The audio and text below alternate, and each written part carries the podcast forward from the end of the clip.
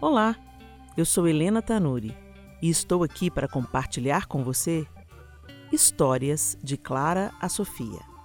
A minha oração e meu anseio são que, de alguma forma, minhas experiências com a paternidade de Deus através de meus filhos possam te ajudar a vislumbrar um pouco mais de sua face e também receber suas porções de amor e sabedoria.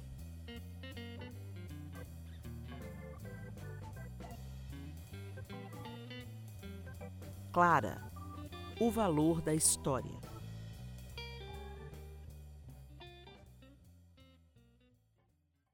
Sempre separamos tempo para nos divertir juntos.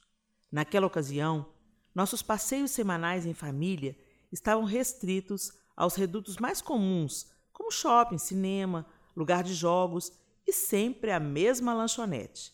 Mas naquele dia estava decidida a fazer diferente. Assim que expus meu plano, senti espanto e certo desânimo em minha turminha, principalmente nos olhos de Clara, que estava em pleno fervor questionador de seus dias adolescentes.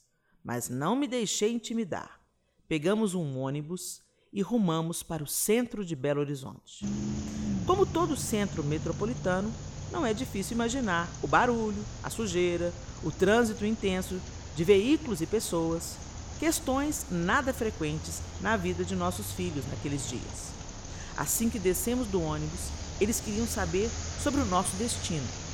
Eu e o João, despreocupadamente, respondemos: Vamos andar por aí.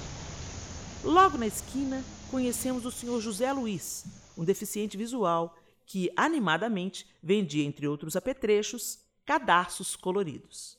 Eu disse às crianças: quem quiser comprar cadastros coloridos em BH, só aqui no centro. Não encontramos isso nos shoppings. Muito interessados, logo começaram a escolher. Era o princípio da nossa aventura. Em seguida, passamos pela minúscula loja, onde eu havia comprado para minha mãe e para minha sogra os chapéus e as luvas que usamos em nosso casamento. A loja se especializou em artigos teatrais, o que gerou bastante animação e compras originais. Passamos também pela loja onde fiz o enxoval pessoal do João antes de nos casarmos. Ela ficava em frente ao prédio onde, na adolescência, eu frequentava o dentista. Depois entramos em uma pastelaria popular onde minha mãe me levava quando era criança. Apresentamos a eles lugares onde aconteceram fatos divertidos quando ainda éramos adolescentes. Paramos para lanchar no primeiro McDonald's que encontramos em nossas vidas e finalizamos o passeio visitando o hotel onde eu e meu esposo tivemos nossa noite de núpcias. Inclusive, conseguimos entrar em um dos quartos com eles. Tudo cercado de muitas histórias e lembranças.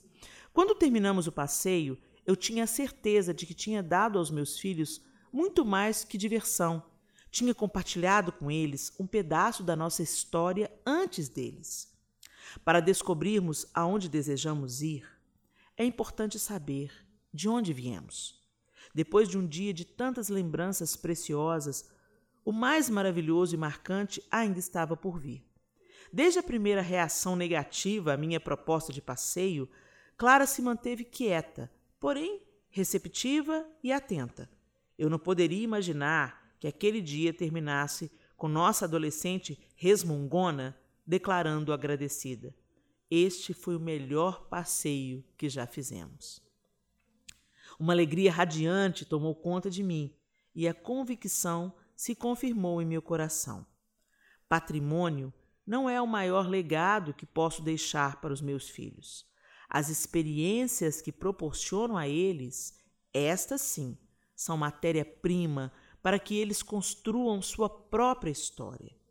O tênis de marca ou o celular podem ser levados pelo assaltante, mas as histórias e vivências ninguém pode tirar de quem você ama.